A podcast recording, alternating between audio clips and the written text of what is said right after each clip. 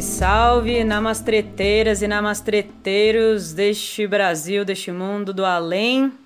Espero que estejam muito bem, porque hoje nós trouxemos uma entrevistada que vai nos ajudar a olhar para dentro nesse momento de confinamento em que estamos. Faz quase um ano eu estava num ritual de ayahuasca muito especial, quando eu conheci uma menina que chegou lá e falou que ia dar uma, uma aula de yoga para nós, beleza? Mal sabia eu que no meio do ritual eu teria uma peia daquele grau e ela me ajudou muito naquele momento e desde então eu adquiri uma, uma relação muito muito carinhosa com ela e no dia seguinte a gente fez uma, uma sessão de yoga para o feminino, fizemos vaporização de fizemos várias coisas bonitas que mostrou para mim como a Carol Scomparin que a gente trouxe hoje tá criando assim essa, essa energia muito bonita do cuidado do corpo com yoga, com mais terapias, com chakras, com o feminino.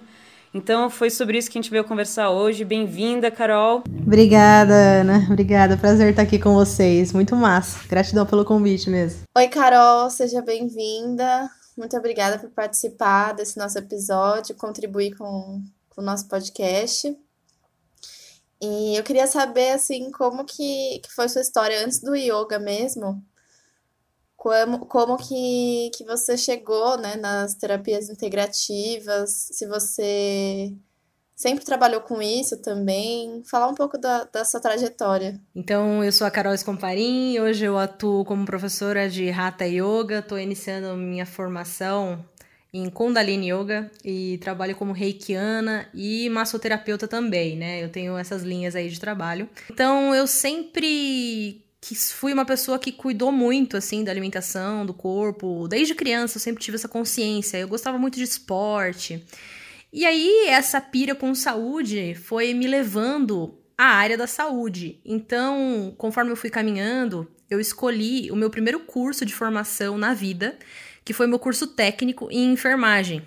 E a partir disso eu comecei esse estudo na área hospitalar, né? Que sempre foi o meu foco. Então eu trabalhei com muitos médicos, muitos fisioterapeutas, trabalhei em vários hospitais, em várias alas de hospitais de casos complexos, né? Então já trabalhei em pronto-socorro, UTI, já trabalhei na Unicamp também, no Hospital das Clínicas da Unicamp. E as coisas foram se desenvolvendo e no fundo eu sempre alimentei um desejo por cursar medicina, mas me aliar com, com, com esse lado mesmo da medicina, né? E o tempo foi me mostrando qual seria o lado da medicina que eu ia me aliar. Mas, enfim, contextualizando com a enfermagem, durante o processo né, de trabalho, eu percebia que aquilo que era feito no hospital não resolvia o verdadeiro problema das pessoas. E eu comecei a notar alguns padrões de comportamento e aspectos emocionais das pessoas que estavam internadas ou que iam para o pronto-socorro, e aquilo me chamava muito a atenção.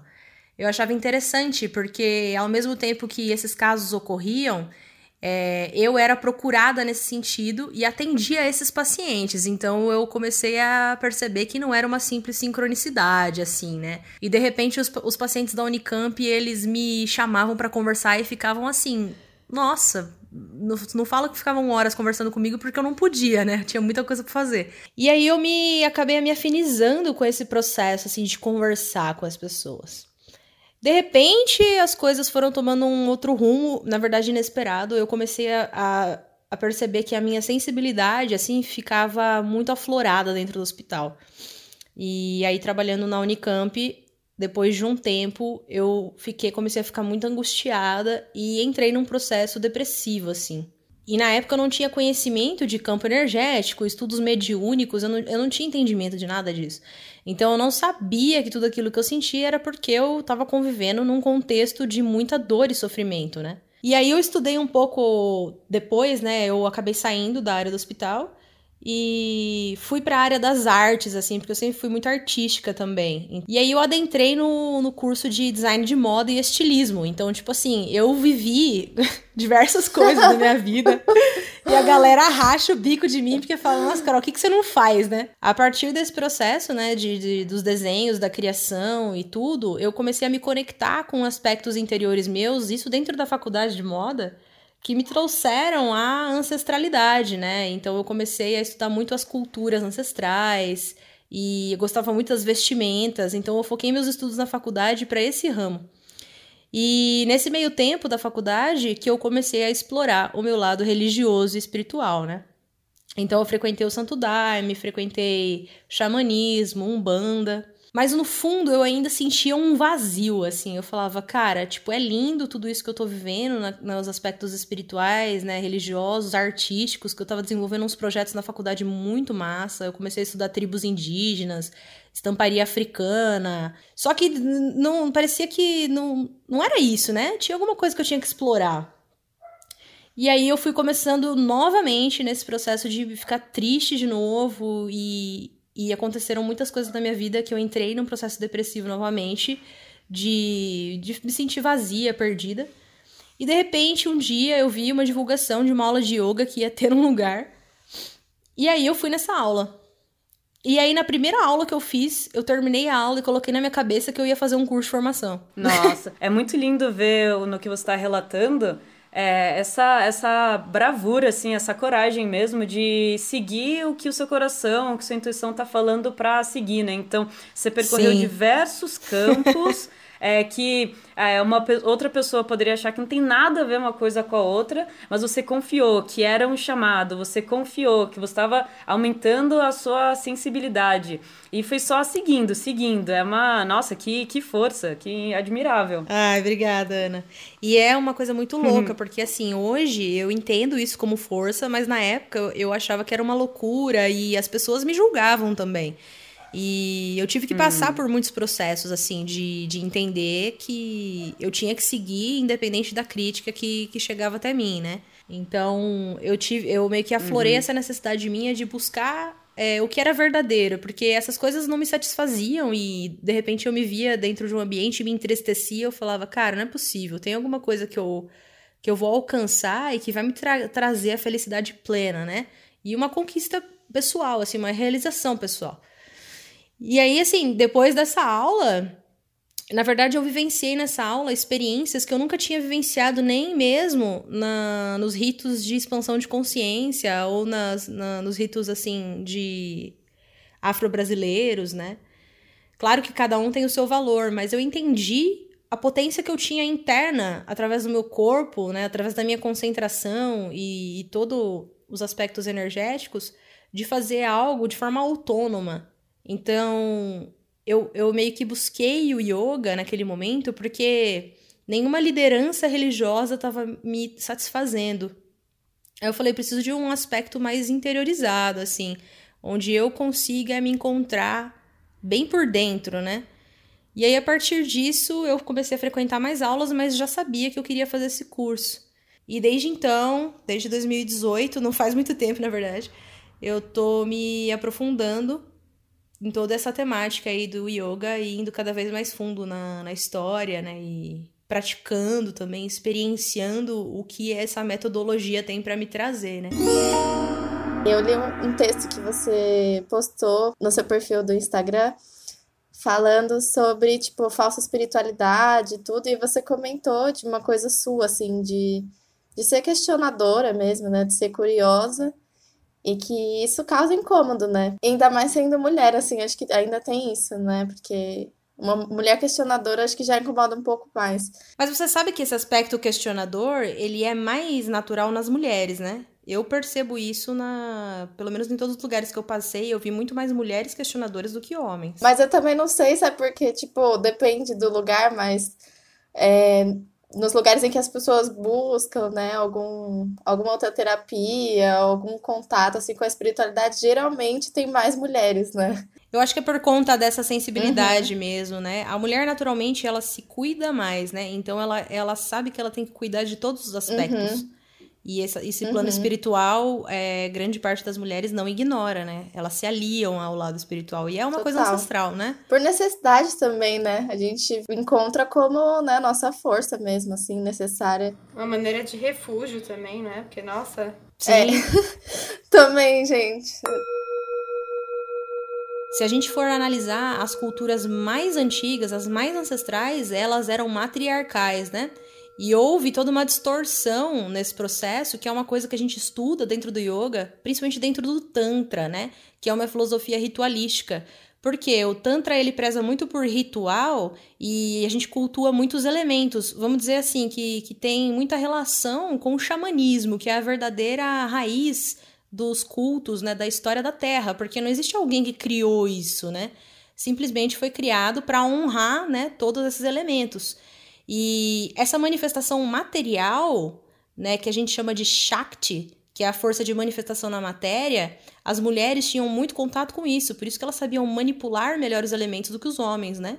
E as grandes yoginis que existiu na história, que são as mulheres praticantes de yoga, que faziam é, ritos e participavam do, do tantrismo, elas eram mágicas, assim, mas a história não relata muito isso, mas existem muitas, né? E claro que as duas forças devem ser reverenciadas.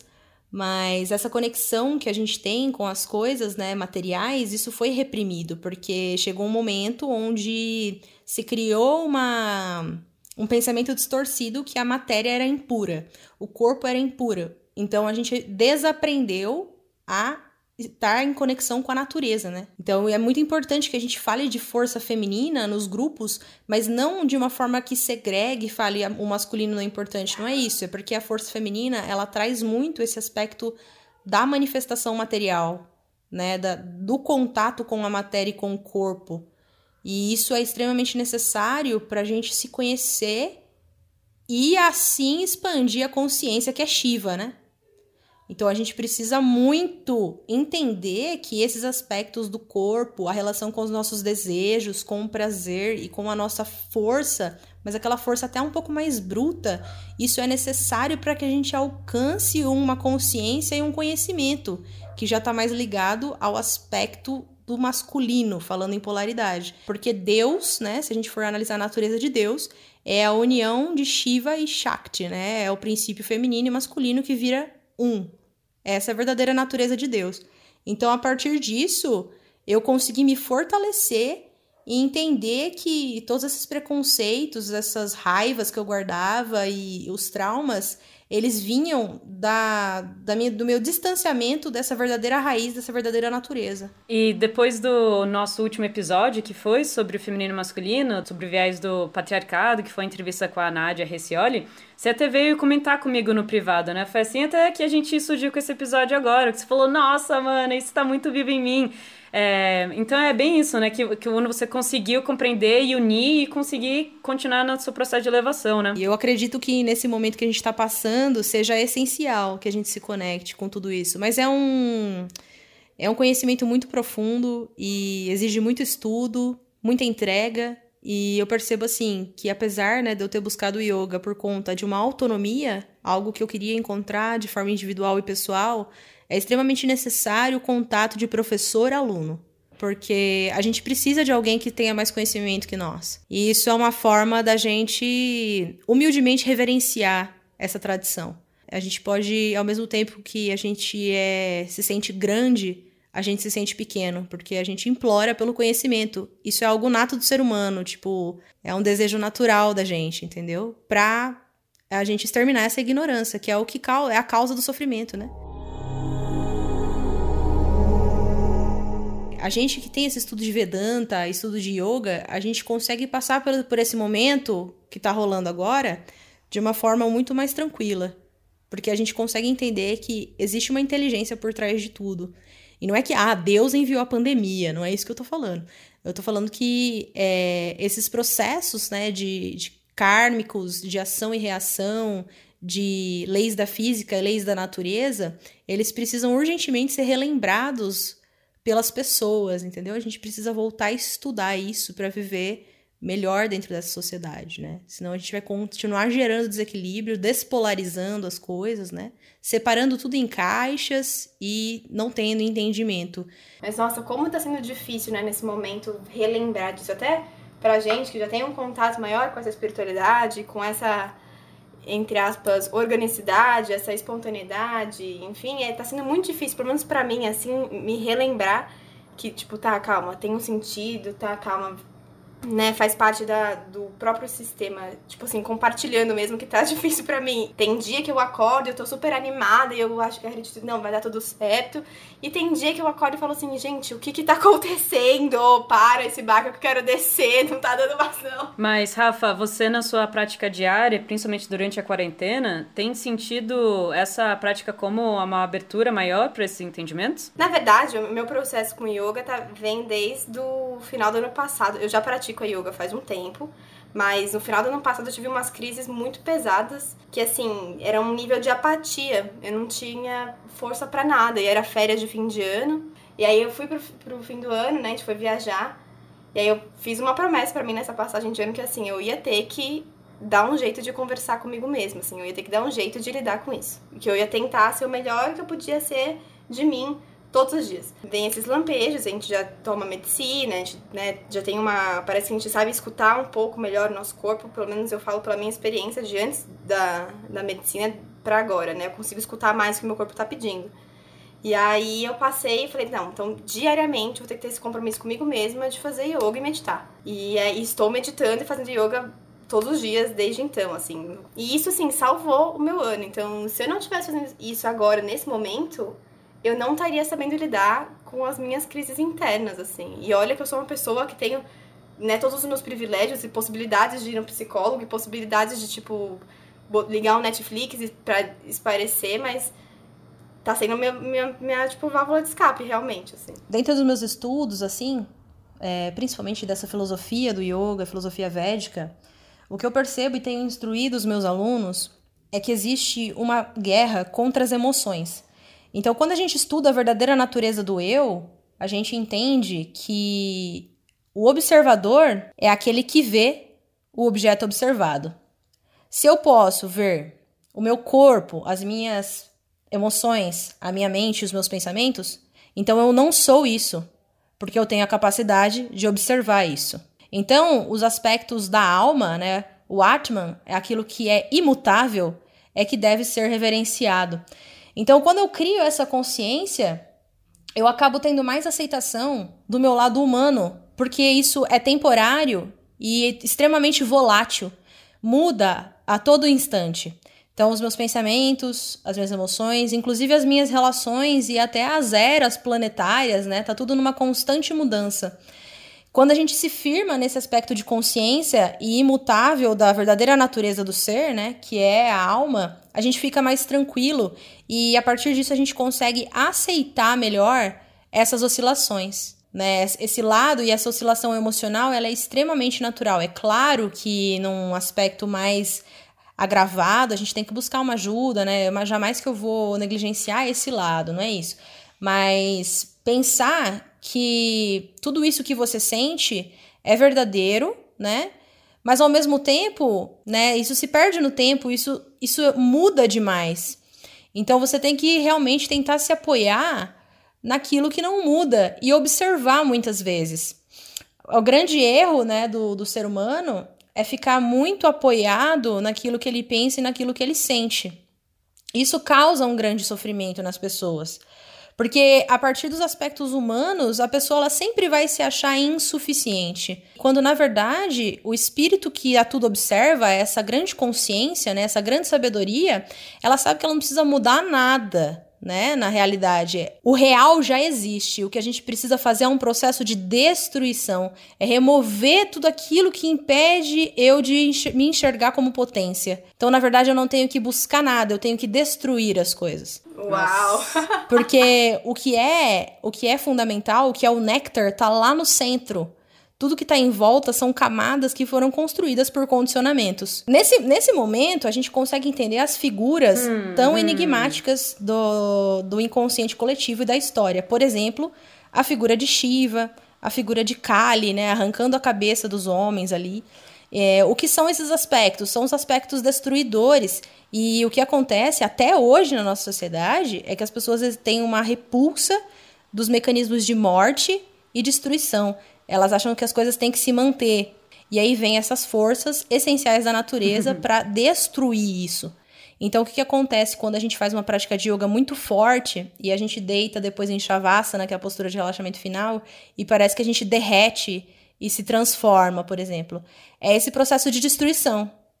É a cada prática você morrer para aquilo que você achava que você era, quando na verdade você conseguiu experienciar diversas potências naquela aula. Então, eu paro de recusar aquilo que eu não gosto e de buscar só aquilo que eu gosto. Eu vivencio o asana, a respiração, a meditação como ela é. É você realmente ser o observador, porque o que importa é a experiência né? E não transformar tudo num bem-estar e prazer e tipo tudo vai ser perfeito. Não é essa a realidade. E isso não é iluminação. Agora, nesse momento de mundo, a gente tá realmente vendo que isso não é a realidade, né? Tipo assim, o maior exemplo que a gente pode ter. E outra, a gente tá num processo de destruição e morte, é, inclusive literal, né? Não estou falando só do processo figurado, estou fazendo, falando literalmente, né? Pô, tá acontecendo isso realmente. E as pessoas não têm essa consciência e essa inteligência emocional para lidar com a destruição. Porque acontece um, um mecanismo de resistência do ego, né? Porque quando, quando a gente tem assim uma consciência de que certas coisas precisam morrer, a gente tem que transpor o ego, porque o ego é aquele que quer assumir papéis, é aquele que quer seguir sempre igual ou então sempre constante assim, na verdade num sentido evolutivo, né? Então aí a gente ignora a profundeza, a gente ignora a sombra e certos aspectos que a gente tem que deixar para trás, né? Esvaziar a mochila, às vezes de crenças que a gente tem, às vezes de padrões e até mesmo nossas as nossas próprias sombras, né? Só existe uma única maneira, agora entrando como técnica de enfermagem, a única maneira de você curar e tratar de um machucado é você ver o machucado, é você sentir o cheiro da ferida, é você olhar e limpar aquilo lá, senão não tem como, né? E pelo fato das pessoas terem muito medo dessa polaridade, né, desse processo de destruição, então, internamente, então imagina quando entra no macro, que é o planeta. Isso vai causar um pânico coletivo nem tudo que é maravilhoso e nem tudo que é horrível vai ficar para sempre. Tá tudo em constante mudança. Eu só ia citar um trecho do Bhagavad Gita, que é um épico do Mahabharata. Krishna orienta Arjuna, né, que é um guerreiro. Arjuna, ele é um guerreiro, então a função dele é guerrear, né? Outro arquétipo que tem preconceito, assim, dentro do inconsciente das pessoas é o arquétipo do guerreiro. As pessoas acham que a iluminação é só um estado de paz quando na verdade a iluminação também pode ser um estado de fúria, que é onde a gente cria uma transformação. Porque quando a gente fala de transformação, a gente fala do elemento fogo, né? O fogo é aquele que queima, é aquele que forja, né? Ele cozinha. Mas existem muitas guerras e muitas batalhas que a gente tem que travar. E as pessoas se retiram disso porque acham que isso é ser menos espiritualizado, né? Então, é, também é um arquétipo que precisa renascer de forma ressignificada no inconsciente das pessoas. E Arjuna não queria guerrear porque ele falava: Meu, eu vou matar tantas pessoas aqui, eu vou sujar meu caminho de karma, assim, muito karma negativo. E aí ele pede instrução para Krishna, né? Que, que vem como um avatar, aparece para ele. E fala para ele: Arjuna, se você não guerrear, você vai estar tá adquirindo demérito, né? Que seria esse, esse karma negativo. Por quê? Porque a sua função nesse momento é fazer isso. Então as pessoas têm dificuldade de fazer aquilo que deve ser feito. Elas se retiram de certas, certos cumprimentos, certas batalhas e cer certos sensos de justiça, porque elas acreditam que isso é impuro. E essa espiritualidade indiana, como muitas outras, né, vem nos ensinar que não, isso na verdade não é impuro, é a nossa função realizar certas transformações na sociedade. E aí ele diz assim: é muito querido a mim, Krishna, né? Aquele que não rejeita ao que agrada ou aborrece. Então, independente da impermanência e de como a vida se encaminha, eu tô sempre conectado com aquilo que é imutável, que é Krishna, né? Que é a consciência de Deus. Pega Deus, essa firmeza. Arrepiei.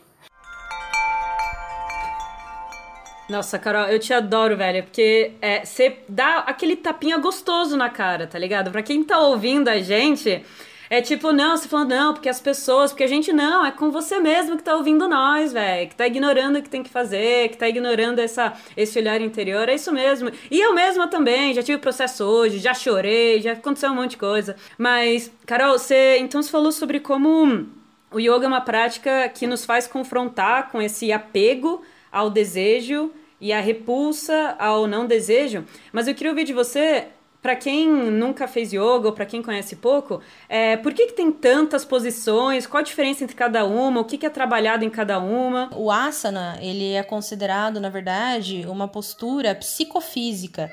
Então, a gente precisa trabalhar o nosso corpo para a gente poder chegar num processo meditativo. Afinal, todas as pessoas se incomodam com a postura de meditação, porque o que atrapalha elas muitas vezes é o corpo. Então a gente executa asanas para poder chegar melhor num processo de meditação e também para experienciar as diversas potências que existem no nosso corpo, que são essas manifestações da natureza de Deus. Então eu tenho posturas que vão me trazer desde um processo de relaxamento, por exemplo, né, de tranquilidade, de calma, e eu vou ter posturas que vão ativar um fogo assim em mim, né, uma potência inimaginável. Mas não adianta eu fazer só aquilo que eu quero, né? Eu tenho que fazer a prática completa para poder é, realmente perceber essa potência. Às vezes eu não quero fazer força, mas é justamente os asanas de força que vão trazer aquilo que eu preciso. E a ideia sempre é ter um professor capacitado para poder instruir uma prática completa e você experienciar os diversos níveis e todos os elementos da natureza contidos no seu corpo, né? Que o sistema de chakras é isso, né? São, são essas conexões com, com os elementos, mais o plano transcendental espiritual, que seria o último nível ali. Então a gente transita por todos esses aspectos, né? A gente transita pela terra, que é a matéria em si, pela água, né, que são as emoções, o fogo, que é a vontade, é a disciplina, né? O ar, que é essa conexão, né, inclusive dos aspectos de troca né, com os outros, falando até agora nesse aspecto, porque a gente está num posicionamento muito interessante agora de Sol em Gêmeos, né? Então isso é muito importante também. É, os aspectos do éter, né, que é o espaço, que tudo está contido em tudo, e o aspecto transcendente. Então é experienciar tudo isso, entender que existe Deus, beleza e consciência em todos esses aspectos. É por isso que a gente faz posturas, entendeu? Cada uma nos conecta com um tipo de força. É, porque só assim é, vai ser possível com que a pessoa que esteja fazendo a prática acesse de maneira verdadeira o que está dentro dela. Então eu lembro da, da prática que a Carol é, ofereceu para gente lá naquele ritual, que eram posições para o sagrado feminino. E eu lembro de uma posição específica, nossa, que a gente tinha que ficar de perna em pé, de perna aberta, com o joelho meio dobrado assim, e as mãos, você unia o, os polegares de cada mão e os indicadores de cada mão, formando um triângulo invertido e colocava isso em cima do, da região do útero. E o peito, os ombros, tinha que abrir. Então, e você tinha que manter naquela posição e concentrada. E o tanto de coisa que me vinha, sabe? Principalmente sobre manter a, a postura aberta, que é uma grande dificuldade minha, que tem tudo a ver com o meu chakra do coração, que tem a ver com como eu aceito o amor. Então, yoga não é asana porque ele rasga dentro de você o que que aquilo está escondendo e como a gente, como o universo é contido dentro da gente, e como na gente estão esses centros de energia que são os chakras e como cada um traz a sua energia, né? Como a Carol falou, o primeiro da Terra, o chakra básico, nossa conexão com o material, depois na região sexual, depois o fogo na região do estômago, daí o coração, e daí na garganta, da comunicação, o da testa, que é conseguir olhar além, e o coronário, que é a conexão espiritual, a, gente, a gente tem tudo, e a gente, a, o nosso trabalho é alinhar eles, é fortalecer cada um e é alinhá-los, por isso que é o yoga depois a meditação. Enfim, eu, eu fico abismada com isso que é muito completo, é muito perfeito. E gostei muito da sua fala quando você citou o universo está contido em mim. Isso é um processo que as pessoas precisam passar de compreender isso. Porque se elas entendem que o universo está contido dentro delas, não existe limitação. Dentro da pandemia que eu estou vivendo, ela não me limita. Jamais que ela vai me limitar. Se eu tenho tudo isso de ferramenta à disposição no meu interior, e o yoga é interessante porque ele não requer nada. Você pode estar pelado sem nada, você consegue despertar seus potenciais assim. Eu fiz uma live para uma escola virtual que eu falava muito desse arquétipo do santo guerreiro. Eu chamo de santo guerreiro porque é uma coisa mais refinada, assim. E eu falei exatamente sobre isso, porque quando a gente entra numa situação como a gente tá hoje, Se eu não me conectar com esse aspecto universal, né, que está contido na natureza dentro de mim, é claro que eu vou me perder.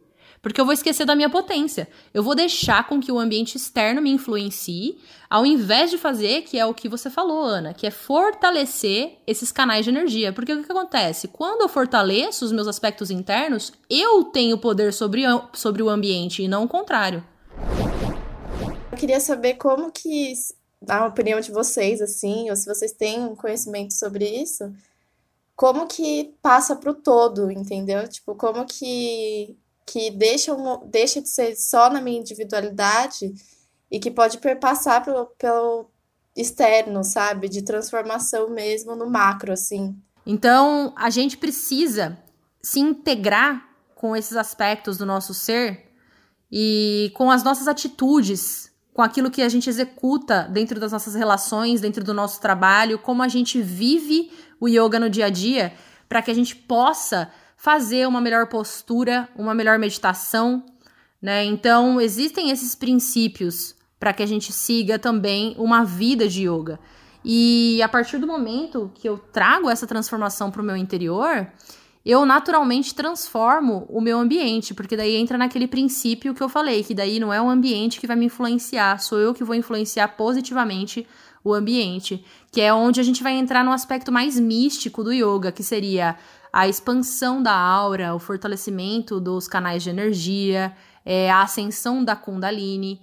Então, isso daí gera uma combustão ali no seu corpo e uma transformação em todos os corpos que nós temos, na verdade, que faz com que até as pessoas que convivem com você sejam é, influenciadas muito positivamente.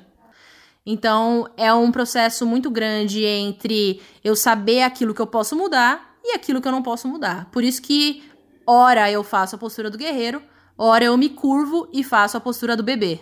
Então é, é, é perfeitamente possível o micro afetar o macro também. É eu, como ser humano, trazer esse processo para o grupo que eu vivo, né? E afetar outras consciências. Tanto que em grande parte da literatura indiana, muitos mestres ensinavam seus discípulos através do processo de meditação em silêncio. Então, eles entravam num estado alterado de consciência e aqueles discípulos conseguiam se conectar com a sabedoria do professor sem ele ter que falar nada, porque já estava tudo ali. Estava tudo no éter, né? A mente é coletiva. Então, eles tinham que se elevar e alcançar né, esse estado de consciência para que eles pegassem informações e conhecimento do mestre, apenas num estado de meditação. Eu quero transformar o mundo? Tapas, esforço sobre si mesmo, gerar esse calor interno e começar por mim, porque não existe outro meio. Não tem outra forma de eu contribuir com o mundo sem ser essa. Mas, Carol, faz aí o seu jabá. Se, se alguma ouvinte ou ouvinte do nosso podcast falou, pô, quer, tô querendo saber mais, tô querendo acompanhamento mais personalizado, como é que ele pode te acessar? O que, que, que você pode oferecer aí como, como cura para geral? Então, eu tô fazendo as aulas agora online, né, dentro do, da quarentena aqui que tá rolando. E os alunos eles podem praticar em diversos horários que eu abro durante a semana. Tem vários horários no período da manhã, da noite. Então eu tô sempre dando as aulas. Eu faço planilhas de práticas para pessoa que começou agora, até para pessoa que já pratica há muito tempo.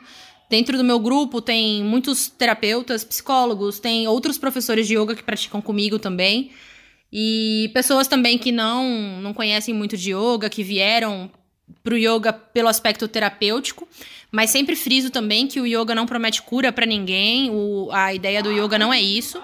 Como a gente frisou, é realmente essa experiência na prática, né? E precisa dessa maturidade para entender que muitas vezes aquilo que eu não gosto vai estar numa prática. Então tem que ter uma maturidade para acessar esse conhecimento, né? Então, assim, eu recebo todas as pessoas com muito carinho, muito amor. E tô dando essas aulas e também proponho muitas aulas de filosofia e uma aula de mitologia também, que eu tô estudando muito os deuses e tô trazendo essa parte ritualística também do Tantra, né? Que é uma linha totalmente violada pela sociedade atual, que o pessoal relaciona Tantra a umas coisas bizarras, assim, que não tem nada a ver com o que é Tantra de verdade. Então, eu gosto muito desse aspecto. E como reikiana, tô trabalhando a serviço da humanidade aí também. Então, meus alunos sempre que precisam me pedem reiki à distância e vou mandando. Então, é um atendimento bem, bem completo, assim. Se quiser me seguir lá no Instagram e pegar meu WhatsApp, é carolmani yoga. Fiquem à vontade, eu vou ficar muito feliz de auxiliar, porque tudo isso que eu venho trazendo vem de uma fonte infinita, né, inesgotável. Muito obrigada, viu, gente, pela oportunidade. Eu queria pedir licença para Queria pedir licença para entoar um mantra só pra gente finalizar. Então, vamos respirar profundo, só pra gente se conectar com essa vibração. Traz bastante consciência para sua respiração. Om Purnamada Purnamidam Purnat Purnamudachyate Purnasya Purnamadaya Purnameva Vashishyate Om Shanti Shanti Shanti Que haja paz para mim, que haja paz para o outro, que haja paz para todos os seres, que meus pensamentos, palavras e atos contribuam para a felicidade de todos os seres. Namastê.